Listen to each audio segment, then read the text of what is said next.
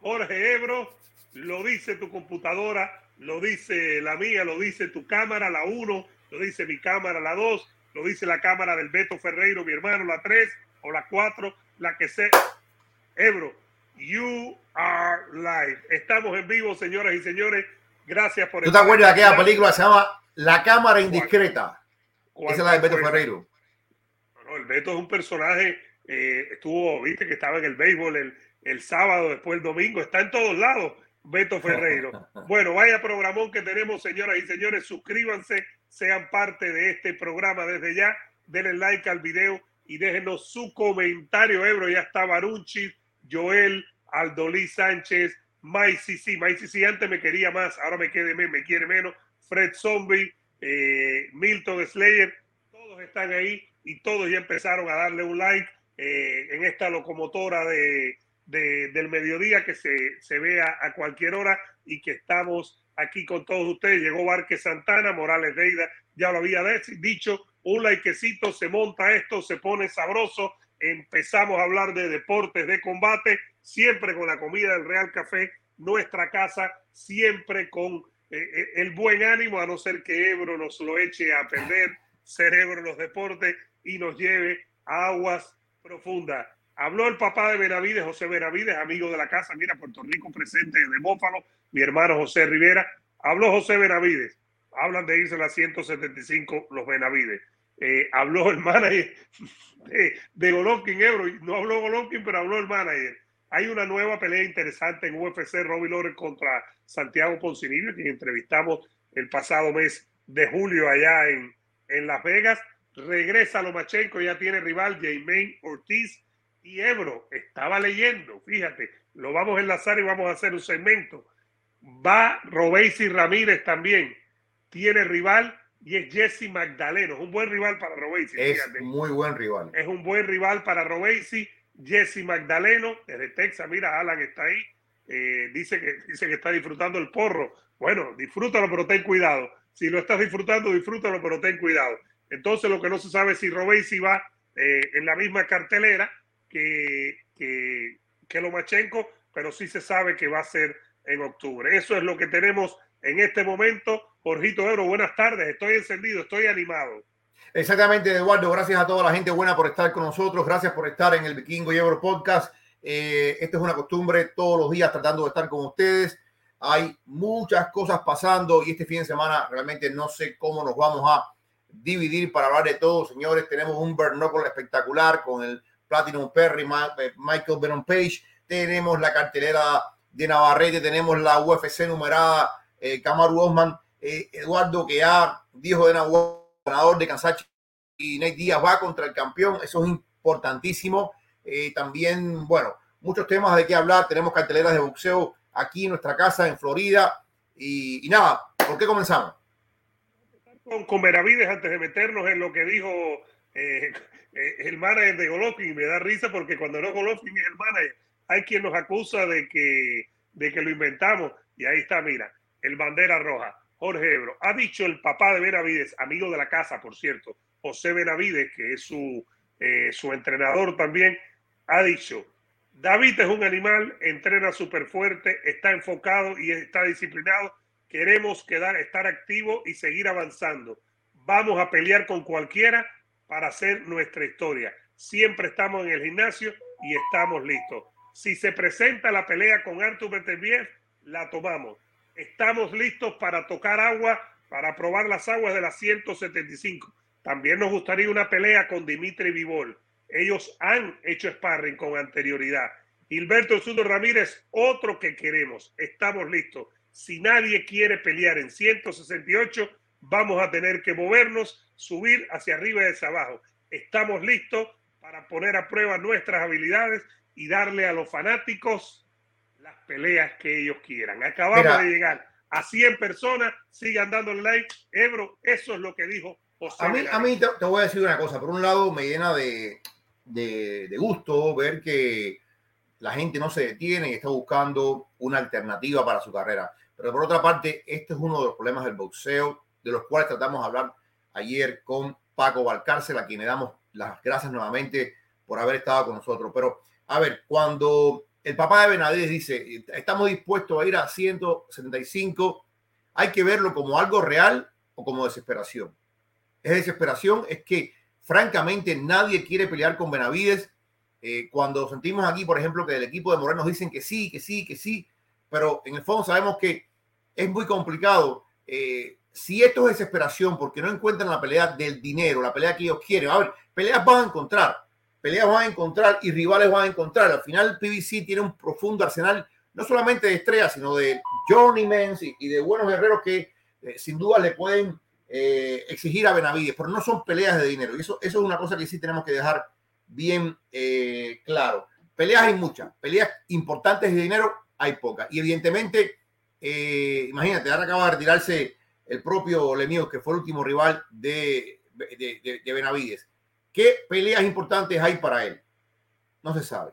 No se sabe porque evidentemente Morel no va a pelear con él por lo que estamos viendo, no creo que, haya nada al respecto cuando es una pelea, pero tampoco es culpa de Morel. Morel puede decir que sí, pero si el presidente de Showtime, Stephen Espinosa, es el primero que te dice, hay que esperar un poquito más, te das cuenta que al final los que mandan en todo esto o tienen un gran poder, como lo decía él, Barcarce, es la televisión. Y la televisión con Stephen Espinosa, que tiene mucho que decir en todo esto, porque al final es el que pone la plata, considera que no es, la, no una, no es una pelea para este momento todavía.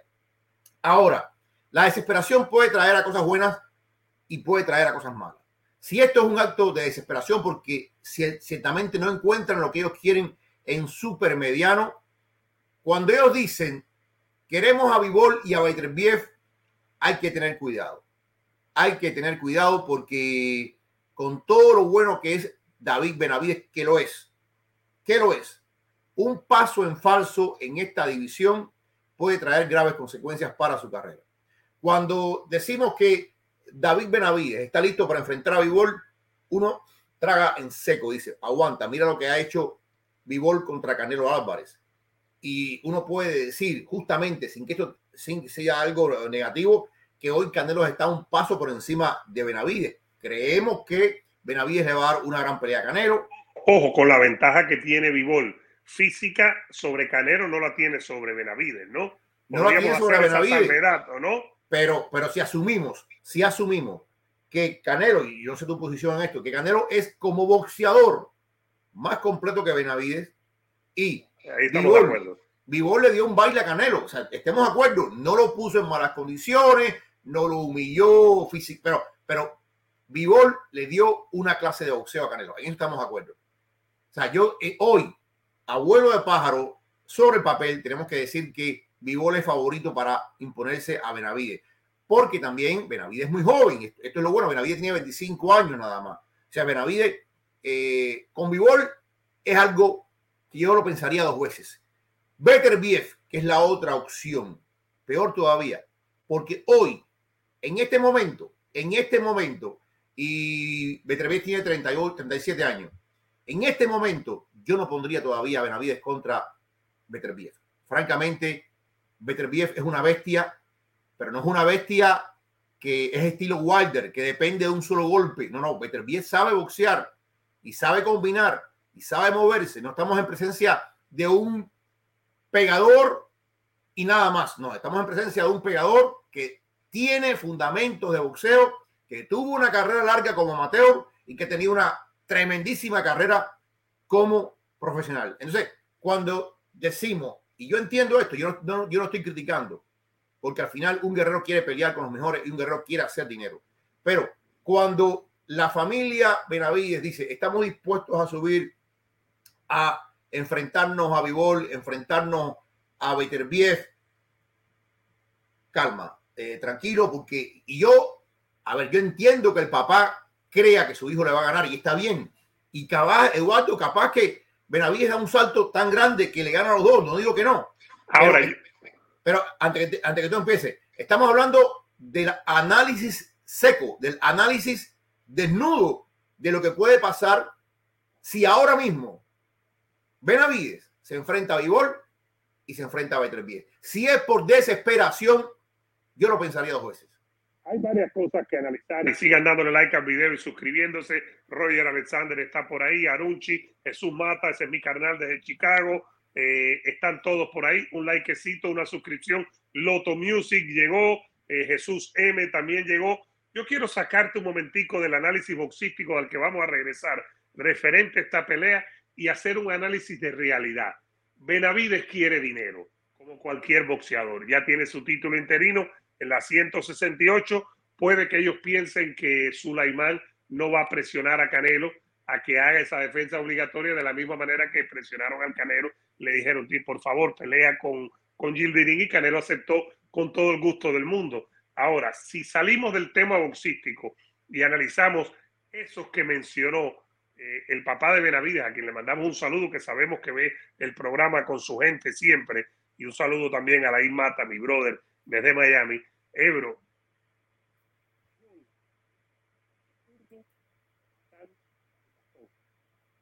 Está con ESPN.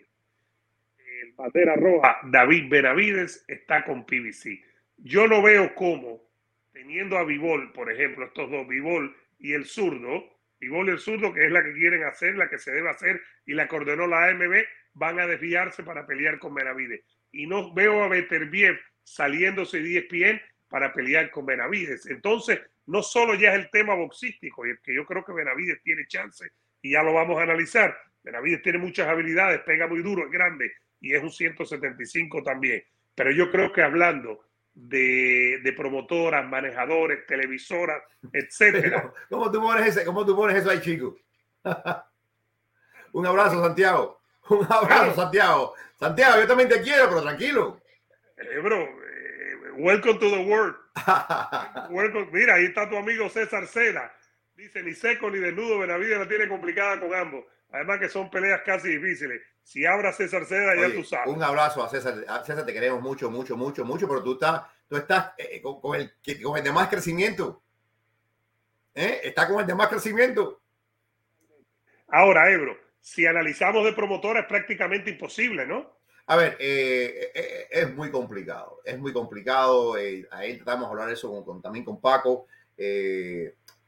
Fíjate qué increíble, a dónde pudiera llegar el boxeo. El boxeo está en buen momento yo no soy tan, tan crítico. Yo creo que el año pasado fue un buen año para el boxeo y este año ha sido un año que va siendo muy bueno para el boxeo. Pero tú te imaginas a dónde pudiera llegar el boxeo si se dieran todas esas peleas que realmente estamos viendo. Yo creo que sería el mejor deporte del mundo, porque yo creo que el boxeo nos está dando, Eduardo, un sesenta y tanto por ciento de las peleas posibles.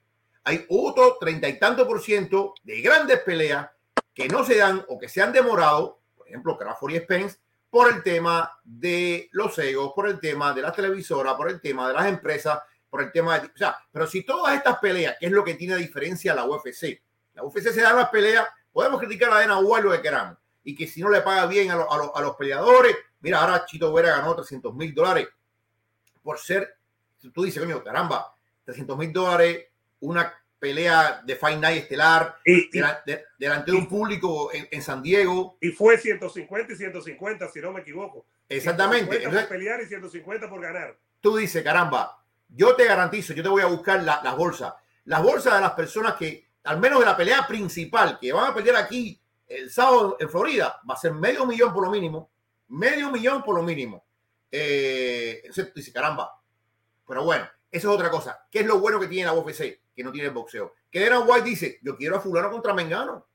Y ah, si fulano no, acepta la pelea, va a haber consecuencias. O sea, generalmente, generalmente la, la UFC le da a la gente las peleas que la gente quiere ver y de alguna forma se respetan los rankings y todo el tema de esto, pero es una forma distinta de armar el negocio y una forma distinta de, como se dice en un anglicismo, correr la empresa, running the, enterprise. Llevar la empresa. Entonces, yo creo que, que, que, estas son, como tú dices, hay peleas que uno quiere ver, pero hay muchos intereses creados de promedio, muchos intereses que a veces dificultan que se pongan de acuerdo. es lo que tú dices. Bater BF está en, en ESPN, Vivol y Zurdo están en Dazón. Por eso yo digo, esta es la pelea más factible de hacer. Eh, después sabemos que Canelo enfrentaría a Vivol si Vivol resulta vencedor de zurdo. Yo creo que en este momento eh, el equipo de Ivor debe decir, caramba, bueno, nos toca pelear con No querían pelear con Zurdo, no por cobardía, no por cobardía. Porque el dinero estaba con Canelo y ya le ganaron. El dinero está con Canelo, es la realidad. No, no, y, y, que probablemente, te voy a decir una cosa, probablemente ya Eddie Hearn, que tenía preparado toda la pelea contra Waxy en Londres, en Londres, esa pelea le va a pagar probablemente mucho más a, a que esta con, con el Zurdo Ramírez. Y con menos riesgo, con menos riesgo. Ayer nos dio una clase buena de, de realidad eh, Paco Valcárcel, a quien le mandamos un abrazo hasta allá, hasta Puerto Rico. Hoy juega golf. Los miércoles el, el gran Paco Valcárcel juega golf. A mí me encanta. Oye, un abrazo para Rafa Sosa que está por ahí, que dice que le gustó mucho la entrevista de ayer con Paco Valcárcel, precisamente. Un beso, lo queremos. Nuestro mucho. hermano. ¿Tú sabes que quién Valcárcel es tu hermano? No, Rafa.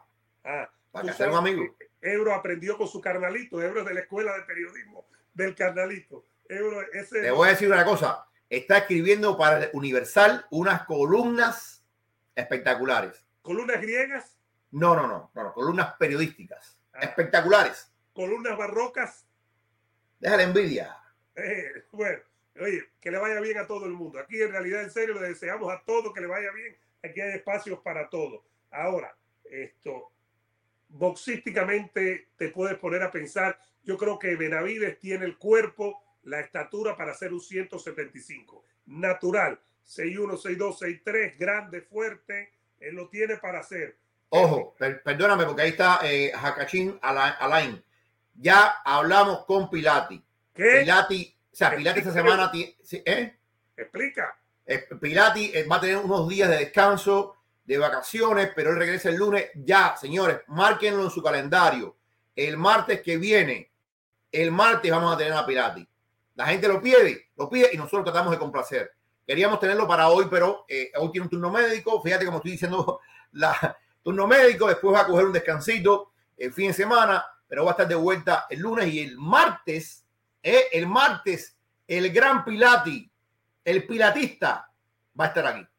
Aquí con nosotros. Así que sigan dándole like al video, suscribiéndose y activen la campana para que no se pierdan cuando les avise que tenemos programa. Así que ya saben. Ya vamos a hablar de eso, Milton, de con quién vuelve Lomachenko. Dice Miguel Or, vamos a leer todos los mensajes. Gracias a Alan Hakaichin por la donación. Ya vamos a ir interactuando. Esa de Munguía versus Benavides es buena, no. Se van de, no, no, diferencia. No, no, no, lo que están negociando es Munguía John Ryder. Exacta. Dice Fred Zombie, Amador es un gran periodista, un viejo mamón, pero profesional, no, caballero. Ebro, vamos a traer a Aurelio Moreno. Aurelio, lo, le voy a mandar un mensajito, yo lo tengo. Para, para mira, para el miércoles, para el miércoles. Eh, mañana este, estamos complicados para el miércoles, la semana que para viene. el miércoles. Tenerlo. Eh, dice por aquí, ¿contra quién va Mungía? Eh, John Ryder se está negociando. Eh, seguimos por aquí. dice Antonio Jiménez, próximo martes estará nefasto, Bel Nefasto. Dice Basili High Tech, que es como lo Machenko. Ebro, si la gente pide y tú complaces, ¿por qué el Betico no puede estar el jueves? Oye, ¿tú sabes cuántas veces yo le he mandado un mensaje al Beto Ferrero diciéndole, vas a estar? Y no me responde. No me responde porque es un cobarde. ¿Qué? Es un cobarde. Aparte que es un cobarde, es un felón. Y este programa, este programa no puede tener gente que tiene problemas con la ley. Tratamos de tener gente que, que tenga el, Limpia. que pasen el background checking, ¿no? Esto, seguimos por aquí. Eh, dice, traigan a Fighterson para la pelea del siglo contra Ebro. Eh, dice Milton, Moreno tiene una visión interesante y defiende mucho a García. Eh, dice Juan que hablemos de la pelea de los pesados, es la pelea más importante del fin. Mañana, mañana te prometo, mañana vamos a hacer un análisis. Mañana y el viernes vamos a hablar de varios aspectos de la pelea de, de, de Joshua contra, contra Fury, eh, con, perdón, contra, contra Usyk. Eh, hay mucho interés, Eduardo, hay mucho interés y vamos a hablar detalles de las bolsas, de todo lo que está pasando con esta pelea. 40 y 40 euros, no hay ningún problema ahí, tranquilito. Base, 40 y 40, qué maravilla. Miguel Or dice que por qué nunca entrevistamos a Morel. Él iba a quedar, quedó con nosotros, no vino y ya después se fue. Ya no podemos hacer Nosotros no, nada. no le podemos caer atrás a nadie. Nosotros tratamos de, de, de tenerlo y, y créeme que incluso hasta su gente de, de manejo hicieron esfuerzo, pero, pero bueno. Eh, dice Luis, Ebro y King, ¿usted creen que Samsung permita que suba a 175 Benavides? Eh, No, no, no. Samsung si va a haber una posibilidad de hacer dinero. O sea, si a Samsung le da una, una, una tantos millones por enfrentar a Vigoro Beterbiev, claro que lo va a hacer. totalmente. Eh, dice Jorge Félix Pilati, no, por Dios, un periodista que dijo que el periodismo era 80% eh, especulación. ¿Cuándo tendremos a Triple G? Antes de que se acabe la semana lo, vamos a tener aquí. Eh, José Rivera dice que Loma ya está en Los Ángeles. Sí, está en Los Ángeles, bueno, ya incluso llegó a Los Ángeles antier. Y hoy en la mañana, ah, ayer, perdón, y hoy en la mañana se anunció la pelea para octubre con Yemen Ortiz. Ahí está, Lomachenko y Yermén Ortiz, Ebro. Para hablar un poquito de eso y de lo de, de, de antes de meternos en Canelo y en UFC, eh, eh, hay muchas cosas de qué hablar, pero tenemos este tema de Lomachenko que queríamos compartirlo. Ya tiene pelea, ha regresado, va a ser en octubre, puede ser el 22 eh, de octubre. No está confirmado el, lugar, el venue.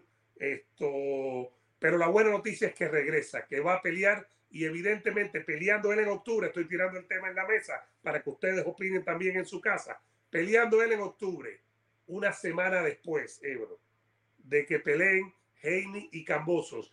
Si gana eh, Lomachenko, va a pelear, debe pelear contra el ganador de Heine y Cambosos. Yo pienso que va a ser Heine y no me asombraría que Heine regrese de Australia y esté presente en la velada de Lomachenko, que todo parece indicar que va a Las Vegas, pero no se sabe. Pero la buena noticia es que el que está arriba de mí, esa semisonrisa, con esa barbita bien cuidada, no como la de Ebro, barbita joven, bien cuidada, Lomachenko regresa al boxeo, esa es una muy buena pelea. Muy buena. Mira, muy buena primero, primero que todo, primero que todo, eh, yo digo algo personal. Este es uno de mis, en lo personal, como, no te hablo como periodista, te hablo como fanático. Es uno de mis boxeadores favoritos. Uno de mis boxeadores favoritos con una carrera fantástica. Doble campeón olímpico. Si no me equivoco, Nomachenko tuvo una sola derrota amateur en casi 400 peleas, Eduardo. Una sola derrota. Pero además de eso, cuando tú miras la cantidad de rivales buenos que ha vencido Basil Lomachenko, cuando yo, por ejemplo, yo recuerdo a Nicolas Walters, que era un fenómeno en ese momento, la forma en que él le gana a Nicolas Walters, la forma en que le gana a Jason Sosa, eh, a Russell, a, a, Russell, que era otro fenómeno que, que, que, después acabó con todo el mundo. Pero bueno, o sea, cada vez que me preguntan de la grandeza de Lomachenko, yo digo, cuando tú combinas lo que hizo en lo amateur con lo que ha hecho en lo profesional, realmente es una carrera brillante. una carrera dignísima. Ahora, el otro tema. Primero, y este es un tema que, que me toca, que me toca muy de cerca. Este es un tema que me toca muy de cerca, es mi, punto de vista personal, porque yo siento por el pueblo ucraniano y, y siento porque en algún momento, cuando uno pensó que muchos podían salir corriendo, la mayoría de los hombres ucranianos se quedó en su país a pelear. Y es el caso de a mí no me importa que se hayan quedado detrás de una trinchera o que hayan estado eh, trabajando en la cocina, pero se quedaron a ayudar en, en Ucrania, en Ucrania bajo. Se quedaron a pelear bajo el esfuerzo eh, y no vamos a entrar ya en conflicto ni de las causas de eso, pero lo cierto es que estas personas que son millonarios, porque tanto Uzi que pelea este fin de semana como Loma son millonarios. Y los criscos. Y, los criscos. Y, y pudieron haberse ido al paraíso fiscal o al paraíso turístico más grande del mundo en medio del Pacífico y no pasaba nada. Pero ellos decidieron quedarse ahí y ahora les han dado un permiso especial, porque lo que tengo entendido es que ellos se reunieron con el alto mando del país y el alto mando del país fue el que les dijo, no, hace falta que ustedes estén fuera porque ustedes son mensajeros de lo que está pasando aquí. Ustedes son parte visible de este país y para nosotros es bueno que ustedes como ucranianos estén peleando al más alto nivel. Eso es algo que lo vamos a ver este fin de semana con, yo me emociono en eso un poquito, de, medio de comienda que soy, me emociono. Eh, vamos a ver a Usyk eh, este fin de semana y vamos a ver a Lomachenko en octubre. Por supuesto que desde el punto de vista del boxeo, todos los que amamos el boxeo tenemos que estar alegres por el regreso de eh, Basil Lomachenko, porque es un excepcional atleta. No es casualidad el timing, como tú ponías. No es casualidad de que esta pelea en octubre sería poco después de la pelea de Haney y George Campbell. Y se está hablando del 22, sería una semana más, por cierto, perdón, Ebro, que siempre lo apreciamos mucho. Un abrazo a nuestro hermano Seriocha, el gran Seriocha, el Palavina, que nos da 4.99, ahí está con su máscara. Un abrazo desde Las Vegas, Eslava, Ucrania, el Palavina, viva Cuba Libre. Seguro que sí, un abrazo, lo queremos mucho totalmente. Y gracias de verdad por la donación euro, perdón.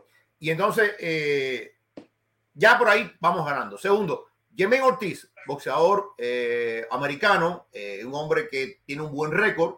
Yo no creo que es un boxeador de élite, pero tampoco es un advenedizo ni un recién llegado. Un hombre con experiencia. Eh, exactamente, es una buena pelea, es una buena pelea porque asumimos, asumimos que de alguna forma el tiempo que estuvo fuera Lomachenko, la tensión de estar en un conflicto, más allá de que estado en cualquier capacidad, peleando en la trinchera o peleando en la retaguardia, estar en un conflicto bélico donde está en juego la independencia de tu país, siempre tiene un desgaste físico y mental. Fíjate, físico y mental. No estás en un gimnasio, no estás comiendo como debes comer. Hay 20 mil tensiones pasando encima de ti cuando estás debajo de un bombardeo, por ejemplo. Entonces, eh, yo creo que es bueno que haya vuelto. Le han puesto un buen rival y el timing es, vuelvo y repito, esencial porque si el plan, como nos han dicho, es enfrentar a Lomachenko contra el ganador de Heine y Cambosos, octubre se antoja como un momento increíble. Un octubre, Eduardo, un octubre donde vamos a tener también el pay-per-view de Deontay Wilder peleando contra Robert Elenius. Eh, y un octubre. Y UFC en Abu Dhabi. Y un UFC en Abu Dhabi, que es la, la, la, la madre de toda la cartelera.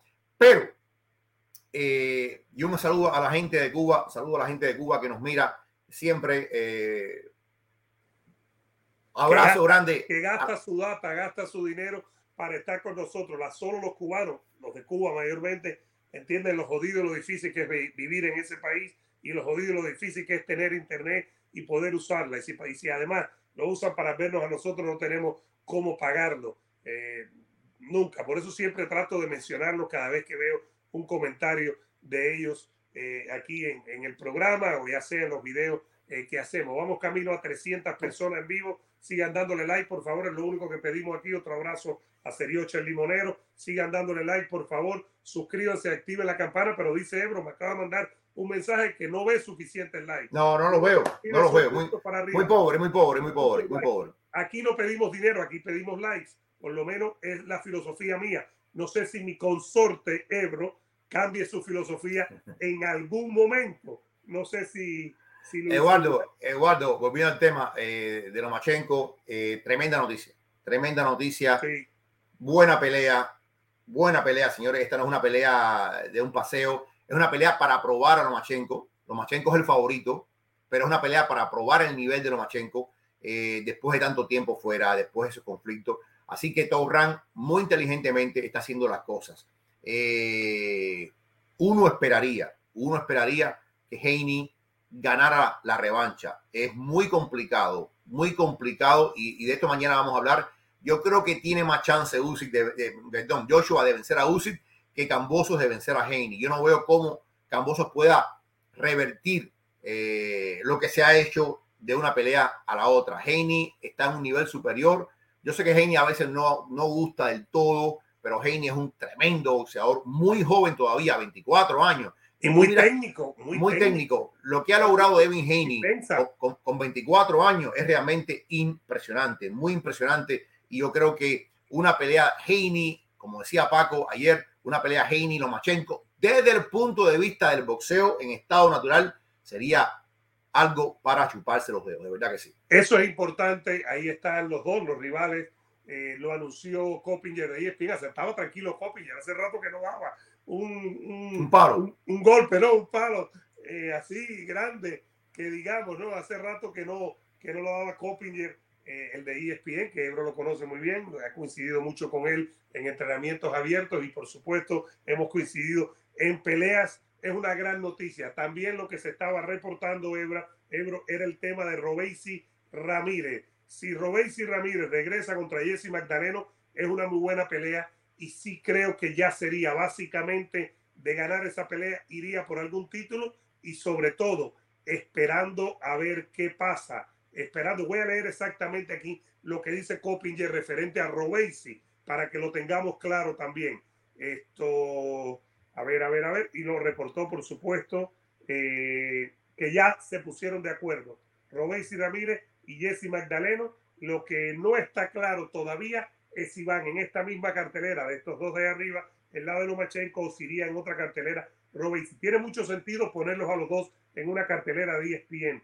Estelar eh, Lomachenko con estelar eh, eh, pero también tienen que cuadrar los números, ¿me entiendes? Robey cobra bien, no cobra mal, y Lomachenko cobra muy bien. Los números tienen que cobrar, tienen que cuadrar para poder hacer eso. Pero también es una buena noticia que Robesi, que viene de pasarle por encima como un tren, literalmente, a Abraham Nova, eh, que tenga fecha o que tenga pelea. Ahora la fecha vendrá en cualquier momento y le prometemos a toda la gente que nos ve que lo vamos a tener en algún momento.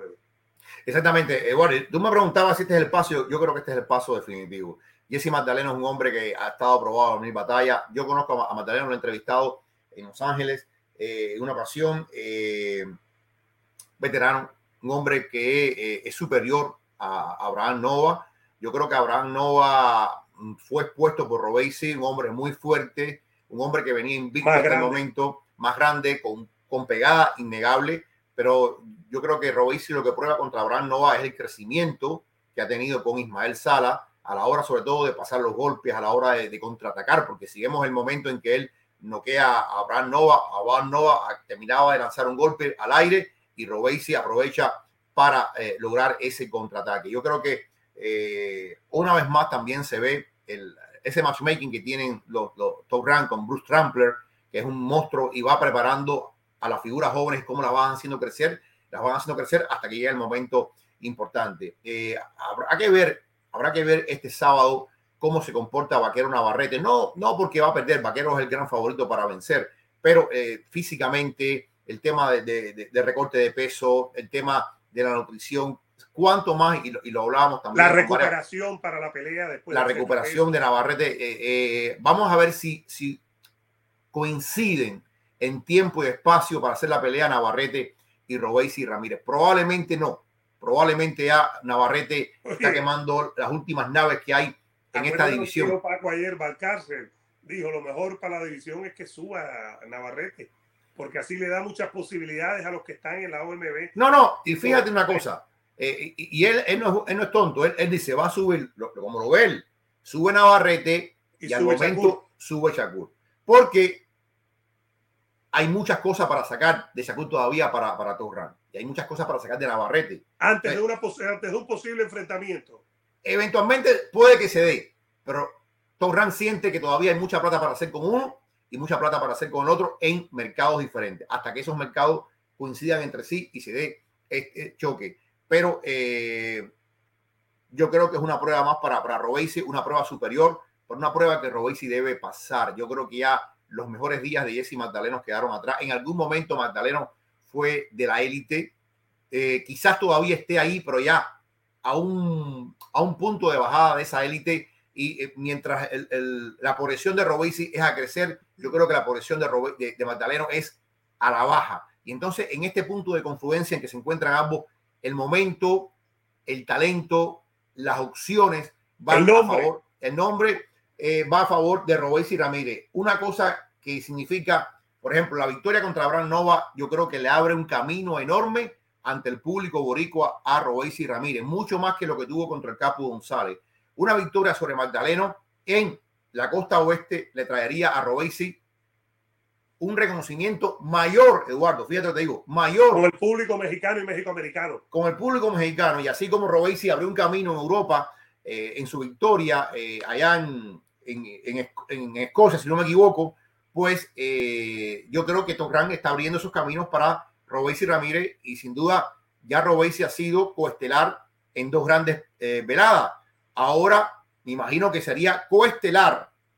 No sé si, si, si coincide con Lomachenko va a ser coestelar definitivamente. Claro, pero sería tremenda velada. Tener a Lomachenko y a Robert oh, no. velada, es una velada de apaga y vamos, es una velada de, de dos peleas puede ser eh, fácilmente, de empezar a las 10 y, hacer dos peleas fácilmente, porque son, eh, son boxeadores que atraen gente. Un saludo al mandito que está por ahí Armandito, nuestro hermano Armandito Chávez. Armando, te queremos, te queremos, te queremos. Nos vemos mañana en la conferencia de prensa. Y, que se aparezca por la cueva, que hace rato que no comemos croquetas juntos con Armandito, está perdido de la cueva, no sé qué es lo que está pasando. Pero lo que íbamos a decir es que eh, la noticia es buena, que regrese Lomachenko es la mejor de las noticias y que Robesi tenga actividad es también la mejor de las noticias y vamos a ir con toda nuestra gente. Hay un tal Raúl Pajarón. ¿Qué es esto? Saluda a Héctor Rodríguez y Martín desde Cancún. ¿Qué es esto? Raúl Pajarón.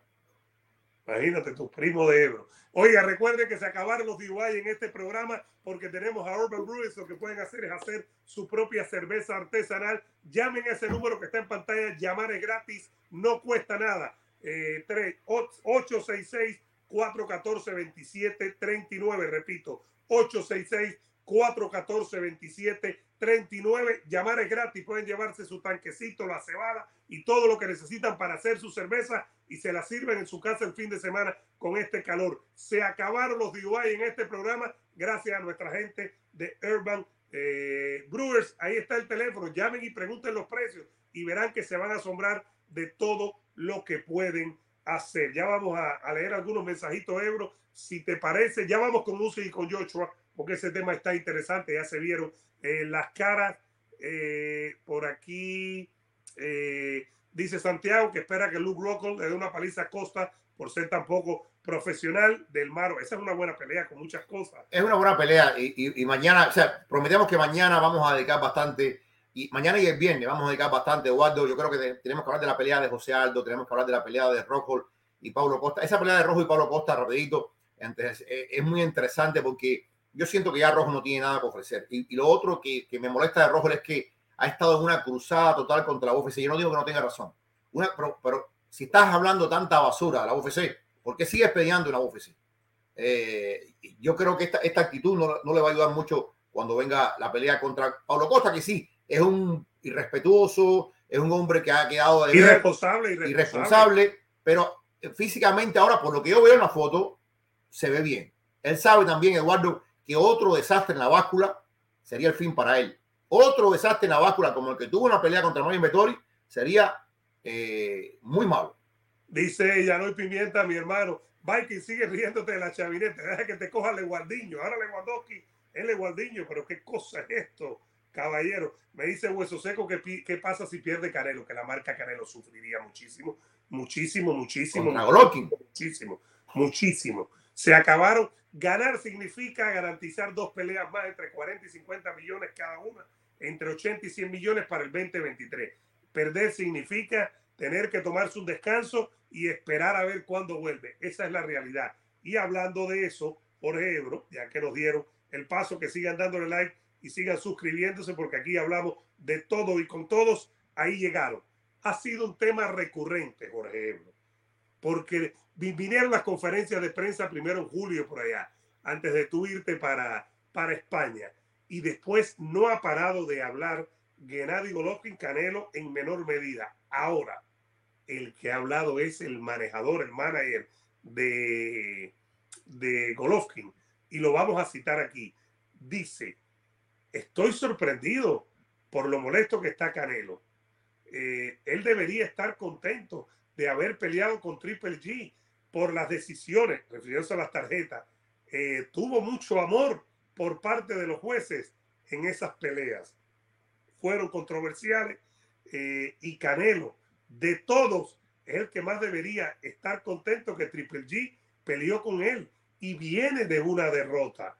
Es una gran pelea para el boxeo y una de las grandes trilogías que hemos visto. Se vuelven a tirar en este tema y entonces ahora, según Lofer, el manejador de Golovkin, Canelo tiene que agradecerle a Golovkin por haber peleado con él. Fíjate, como eso es lo que se llama cambiar la narrativa. Yo estoy seguro que si tú le preguntas a Canelo, Canelo debe decir, no, no, Golovkin es el que debe estar dando brincos de alegría porque yo acepté pelear con él una tercera pelea. Hay que, y aquí hay que darle la mano a Eddie Hearn, el que hace posible finalmente la pelea entre Canelo y Golovkin. La trilogía es Eddie Hearn mientras estuviera Oscar de la Hoya involucrado en todo esto, fue un desastre tremendo. Y al final, mira lo que pasó y cómo se separaron de la olla y Canelo y qué sé yo. Pero eh, yo creo que nadie tiene que agradecer nada. Nadie tiene que agradecer nada. Eh, Canelo y Golovkin nos debían esto hace rato. O sea, cuando digo nos debían, es que a, los fanáticos, a los que vivimos el boxeo, Eh, hace rato que esta pelea debió haber ocurrido y no con tanta distancia entre la segunda y la tercera. ¿Quién tiene que agradecer a quién? ¿Quién tiene que agradecer a quién? Yo creo que nadie tiene que agradecer a nadie. Golovkin viene de hacer la bolsa de su vida contra Ryota Murata. Golovkin es campeón unificado, unificado en las 160 libras. Golovkin, más allá de los 40 años, se encuentra en uno de los mejores momentos, al menos si no deportivamente, de visibilidad en su carrera. Y ha restablecido el poder, ha restablecido la imagen. La gente vuelve a confiar en, ese Gennady Golovkin que alguna vez vimos, vuelve a hacer mucha plata. Entonces, yo creo que Golovkin no tendría por qué estar mendigando, ni lo ha mendigado, una trilogía contra Canelo Álvarez. Del lado del Canelo Álvarez, ok, Canelo Álvarez viene de una derrota, perdió contra eh, Dimitri Vivol, no es el mejor momento tal vez de relaciones públicas, no es el mejor momento deportivo, etcétera. Pero Canelo podía haber regresado a su división y enfrentar a otros guerreros y pasar por encima de Gennady Golovkin. Y una trilogía en la mente, en la mente de Canelo, porque Canelo se vio ganador en esas dos peleas que tuvieron lugar. Para él no hay duda alguna de que él ganó ambas peleas. Incluso había dicho, ¿te acuerdas? Que ya ese capítulo estaba cerrado, que no tenía que hacer nada con Golovkin, que ya había entregado 24 asaltos y que le había ganado en la segunda pelea. Ahí yo creo que Canelo estaba equivocado. Lo ideal hubiera sido una tercera pelea, al menos máximo un año, en el transcurso de un año, después de que pelearon por última vez en septiembre del 18. No se dio, estamos en el 22, cuatro años, septiembre del 18 a septiembre del 22. Yo no sé si Canelo tiene que estar agradecido con Golovkin, como dice el manejador de Golovkin. Pero yo sí pienso que de ambos lados los dos tienen que agradecerse porque Canelo es más grande después de haber peleado con Golovkin y Golovkin es más grande después de haber peleado con Canelo. Dejando a un lado las decisiones, yo pienso que Golovkin ganó claramente la primera y pienso que ganó apretada la segunda. No tengo ningún problema con la decisión de la segunda. Sí tengo problema con la decisión en la primera. Me parece que fue errada, errada totalmente. Pero creo que estos dos que tenemos arriba, Ebro, creo que tienen que agradecerse el uno al otro como Ali con Fraser, como Lennon y Durán y los cuatro Kings. No, eh, Pacquiao y Márquez. Rivalidades. Eh, a ver, pero, volviendo al tema principal de la, de la, de la, de la declaración de, de Tom Lofer, es ¿por qué está molesto Canelo? Fíjate que es la, cómo empieza la, la, la, cita. ¿Por qué está molesto Canelo? Y evidentemente, si no está mintiendo, y yo no creo que Canelo es alguien que mienta, ni que alguien que quiera ser fake. Yo, yo sin, eso sí se lo digo. Canelo es lo que tú ves. Canelo es lo que es. Canelo no tiene que fingir nada, porque aparte creo que Canelo ha sido el mismo desde que comenzó a pelear hasta ahora. Desde que era un niño que no era rico hasta ahora que es un recontramillonario. Creo que ha sido el mismo en todo sentido. Pero Canelo evidentemente se muestra molesto. Lo hemos visto en las conferencias de prensa. Y tiene que estar molesto porque de alguna forma Canelo nos hizo creer que la trilogía con Golovkin estaba muerta que la trilogía con Golovkin no tendría sentido y que no le iba a dar el gusto a Gennady Golovkin porque ya le había ganado dos veces la pelea. evidentemente, una cosa es cuando él firmó el contrato, y trato aquí de ser un poco, una cosa es cuando él se sienta con Eddie Hearn y Eddie Hearn le dice, mira, vamos a hacer la pelea contra Vivol, después la pelea contra Golovkin y después una tercera pelea que la hacemos en Londres o en México, donde sea. Eh, en ese momento, él lo que vio fue, primero, la oportunidad de hacer historia contra Vivol, eh, la oportunidad de hacer más plata contra Golovkin, eh, una pelea que se antojaba muy fácil, pienso yo, y después la pelea esa famosa eh, en Londres o en México. Pero el problema es que la, la pelea contra Vivol lo cambia todo. Lo cambia todo. la derrota, básicamente. la derrota lo cambia todo y él puede que enfrente esta pelea contra Golovkin con, una, con un cierto fastidio, con un cierto desgano, porque ya la mentalidad no es igual no es igual. Eh, siempre una derrota condiciona. Yo no digo que para bien o para mal. A lo mejor Canelo, la derrota contra Vivol le despertó cosas que hacía tiempo no sentía y el que va a pagar los platos rotos es Vivol. Pero como decíamos en un análisis anterior, si estos malos pensamientos, estos pensamientos de, rabia se llevan por delante a Canelo, eso puede utilizado por Gennady Golovkin. Y lo que hace Tom Loeffler es continuar echando sal en herida. Todos los días hay algo, todos los días dicen algo diferente. Para que sepa que es algo nuevo todos los días, porque nos preguntan, no, es que eso ya lo dijo. No, no, no, no. Hemos estado hablando de diferentes, eh, diferentes declaraciones de, de, Golovkin, ya sea con Jorge Ebro del Nuevo Herald, ya sea con el O6 Reyes este de, de California, el New York Post, Boxing Scene, etcétera, etcétera, etcétera. Ha estado hablando y ha estado hablando mucho. Ha estado hablando eh, con frecuencia. Da la impresión que la calma la tiene Golovkin. Da la impresión hasta ahora que el más relajado en este momento de Golovkin, que nos digan ustedes, ahora que acabamos de pasar de 300 personas en vivo en medio del verano, denle like al video, por favor, suscríbanse y activen la campana, pero denle like, por favor, y suscríbanse. Da la impresión que Golovkin es el que está más calmado. Esa es la impresión que da en este momento. Pero hay que ver cuando suene la campana. Yo te quiero tirar una que te la voy a estar lanzando de aquí hasta después de la pelea, Jorge Ebro. No estaría, yo te dije para la pelea anterior que era bueno para el boxeo que perdiera Canelo. Que perdiera. Me pareció bien. No sería una justicia poética que diera la impresión que ganó Canelo y que le den la pelea a Triple G, Es, eh, fíjate, después de todo lo que pasó, después de todo lo que pasó, la visión encima de los árbitros va a estar muy fuerte. La presión mediática, primero para saber quiénes van a anotar la pelea. Y segundo, vamos a revisar hasta el cansancio las boletas. Y tercero, vamos a cotejar las boletas con lo que realmente pasó encima del ring. ¿Quién tiene más necesidad de ganar? ¿Quién tiene más necesidad de ganar? Canelo. Canelo. Entonces, también esto es otro, otro elemento que pone presión y que de alguna forma, si esta fuera una pelea bastante plana, una pelea sin historia, uno miraba la pelea tan fácil para Canelo, tan fácil para Canelo, pero como esta pelea tiene estos, estas capas de historias, estas capas de, de, de, de segunda subtrama, es lo que empareja bastante y es lo que está tratando Golovkin de utilizar a su favor. Todos estos elementos psicológicos que puedan molestar. Y se pregunta entonces el offer, ¿por qué está molesto Canelo? Bueno, en parte por todo esto, por esta guerra psicológica que están desarrollando Canelo. ¿Desde cuándo Canelo no va a una entrevista? Hace rato que yo no veo Canelo ningún one-on-one ni, ni, ni, nada eh, por el Y Golovkin no para.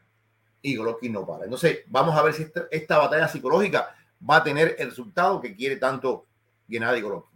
Dice por aquí, ya vamos a leer mensajes y los vamos a meter en UFC. Likecito, por favor. Dice Racif Ebro. Ebro, Eduardo, ¿quién gana más dinero? ¿Canelo, Triple G o Usyk y Ochoa? Lo que tengo entendido yo es que Usyk y Ochoa cada uno va a ganar 40 millones. Sí. Eh... Hay que ver, creo que Ochoa es el que más va a ganar, incluso más que Canelo. Creo que va a superar los 50 con los derechos, eh, los sponsors. Creo que va a ganar en esta más. Pero que tengamos claro que Usyk y Ochoa van a ganar 40 millones básicos. Lo que recibe, lo que recibe Anthony Joshua de la marca Voz es, Eduardo, dicen que es una burrada de, de billete. Fíjate que nada más él, tiene solamente Voz en su, en su, en su short, pero dicen que es una, no te puedes imaginar la cantidad de millones que le paga esa empresa a Anthony Joshua. Es decir, que el dinero gana muchísimo. Best Friend for Life dice, más Vidal dijo una vez en una conferencia en México, solo la abuela y la mamá de Usman lo quiere ver pelear y es verdad, no creo. En UFC no. En UFC no. Eh, el locado que le dio más Vidal estuvo brutal. La pelea que dio con Covington en Nueva York. Por cierto, que ayer, Eduardo, no sé si viste, ayer tiró la primera pelota eh, Jay Paul aquí en Miami. Y le pregunté, bueno, ¿qué? ¿Estás en la casa de Masvidal? Dice, la casa de Masvidal. Aquí ya, ya nadie habla en Miami de Masvidal. Y confirmó que pelea en octubre y que viene con alguien grande. En octubre viene con alguien grande. Vamos a ver. Es decir, está como Covington que dice que le quitó el trio 5 a Masvidal, ¿no? Dice que él sí es el verdadero eh, trio 5. Esto, oye, tenemos que ya hemos hablado bastante de eso, un poquitico de UFC, no vendría para nada mal, señoras y señores, un likecito, una suscripción, por favor. Ebro, Ponciviño Lorer, para diciembre, 282.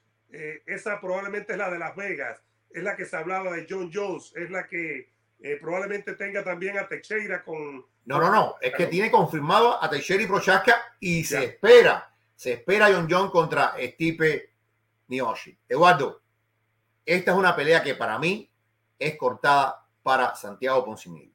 Santiago Poncinibio, eh, y nosotros lo entrevistamos en Las Vegas, viene de dos derrotas. Cerradas. Cerradas. Y de cuatro, eh, de, las, cuatro últimas peleas, tres han sido derrotas.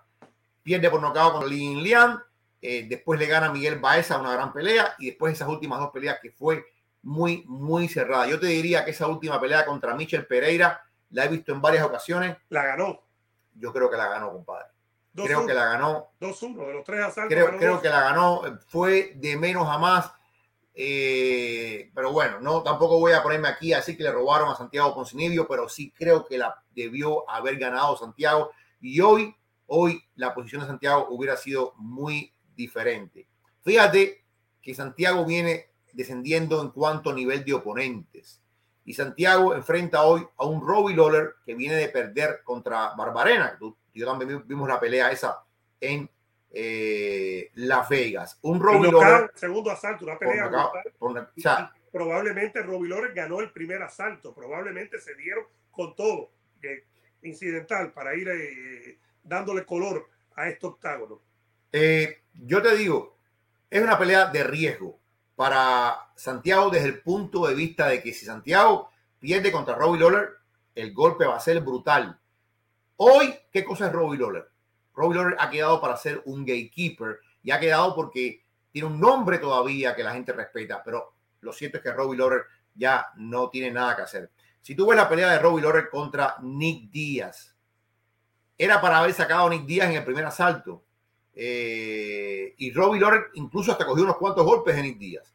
Y Nick Díaz eh, se, como que se retiró, se rindió. Se rindió. Para estar cogiendo golpes. Eh, yo creo que Robbie Lawler ya no tiene la defensa, el paso adelante, la inteligencia, ya no tiene los atributos, ya no tiene. O sea, cuando vemos lo que le ha pasado a Robbie Lawler, que en algún momento fue campeón y fue un gran guerrero, que es lo mismo que vamos a ver quizás con Luke Rojo eh, el sábado, y eso hablaremos más adelante. Eh, ya Robbie Lawler también pertenece a esa generación que va de salida. Una generación que, está dando paso a un tipo diferente de guerrero, mucho más completo, pero que cumplió un papel importante. Ahora, Poncinibio en algún momento tuvo una racha de siete victorias. Yo recuerdo que Poncinibio llegó a ser el número 5 del mundo y el Poncinibio ya estaba hablando de que iba a pelear contra Kamaru Osman antes de que Poncinibio se enfermara, tuviera un rosario de problemas de salud y estuviera fuera más de dos años sin pelear. Cuando él regresa, cuando él regresa, como que la UFC se cambia un poquito, como ya no ha sido el mismo. Pero hoy repito, también ha tenido un gran por ciento de mala suerte Santiago Poncinibio porque pudo haber ganado esas últimas dos peleas. Y sobre todo la de Michelle Pereira, esa debió ganarla, esa debió eh, ganarla. Eh, es parte de, de, este negocio, lo hablamos ayer, boxeo, deportes de combate, jueces, lo hablábamos con Paco Valcárcel ayer, a quien le damos las gracias una vez más, pero tiene una oportunidad dorada de resarcirse, de dar una gran demostración, de ganarle a Lorer, de terminar el año por todo lo alto y de prepararse para que el 23 sea un mejor año. Las justificaciones no existen en los deportes de combate. Las justificaciones me parece a mí que son eh, elementos y herramientas de los perdedores. Le han dado una oportunidad, como dices tú, dorada. Le han puesto ahí un gran nombre que ya no da ya no da la talla al nivel que estaba acostumbrado, como Robbie Lawler, que fue campeón, que fue campeón y perdió con, con Tyron Woodley, pero en su momento hay que recordar nada más la pelea de Robbie Lawler con Rory McDonald, ¡Oh! que se retiró, que se retiró en estos días, por eso lo recuerdo, eh, para darse cuenta de quién es Robbie Lawler, una leyenda de este deporte que yo creo que va al Salón de la Fama. Pero eh, lo que me parece es que Poncinibio tiene que dar la talla a Ebro, tiene que dar una gran demostración y tiene que ganarle literalmente a Robbie Lawler. Oye, eh, un incidental, lo de Rory McDonald, eh, te, habla a las claras de lo cruel que es este deporte. Lo cruel, porque Rory estuvo en grandes peleas. No solamente ese guardia que tú mencionas, estuvo en grandes, grandes, grandes peleas. Y todavía es un hombre joven, si te pones a ver, todavía es un hombre joven. Pero esas grandes peleas dejan siempre un desgaste, un desgaste, un desgaste, un desgaste, un desgaste y, y, McDonald's ya, ya, ya no era el mismo, no era el mismo, no era el mismo. Y, y, uno de los grandes, grandes, grandes prospectos que no llegó a cultivarse, a ser campeón. McDonald, ¿te acuerdas? Entrenaba con George St. Pierre en Montreal, Canadá. Era un muchacho que en 170 le pasaba por encima a todos. Y llegó, llegó, llegó. Con Lore fue una pelea brutal. Probablemente la estaba ganando. Ebro se rompió la mandíbula, se cayó y no pudo más, como cualquier peleador. Y ya no fue el mismo. Ese castigo, eso fue hace ya varios años. Eso no fue hace poco, fue hace muchos años, varios años. Ese castigo fue duro. Y, nos quedamos con la gana de ver a un Ronnie McDonald, este canadiense, que hubiera sido un gran campeón. Esa, con esa gana nos quedamos todos, ¿no? Volviendo, al tema de Poncinibio, por ahí alguien me decía, no, es que Poncinibio está como Lore ya. No, no, no, no, no, es lo mismo. No es lo mismo. Yo creo que Poncinibio sigue siendo parte de la élite de la división eh, y la gente de la UFC lo entiende. Yo creo que esto es una movida muy inteligente de la gente de UFC. Claro, le toca a Santiago pasar por esta prueba y pasar, con, como se dice en inglés, con flying color, pasarla bien, sobresaliente. Sin justificaciones. claro, le han puesto, yo creo que el, el rival perfecto porque es un rival todavía creíble, pero un rival que viene disminuido, es un rival con un nombre, pero ya un rival que pasó sus mejores días, no puede descuidarse, por supuesto. Robbie Lawler es un guerrero, tiene un corazón tremendo. No puede descuidarse Santiago Poncinibio. Pero yo creo que esto es un matchmaking hecho para levantar la imagen de Santiago, como tú dices, para terminar con una gran imagen el año en diciembre en una mega, mega, porque si se anuncia el regreso de John John. Yo te digo, Eduardo, yo que voy por los gimnasios y, converso con la gente, hay una expectativa tan grande por ver a John Jones pelear. Eso te habla mucho de lo que significa John Jones todavía para esta empresa. Y si la pelea se confirma, yo no creo que va a ser eh, Francis Engano. Francamente, no. ¿Crees que va a ser eh, Miochis? Es que Francis todavía no, O sea, tiene que ser que ya, por ejemplo, en octubre le den un, una luz verde total a Francis. Total, total, total. Y Francis tenga todo octubre y todo noviembre y y bueno, la pelea sería el 10 de diciembre, eh, pero Francis tendría un campamento completo para pelear contra John Jones. Y por ahí está Stipe.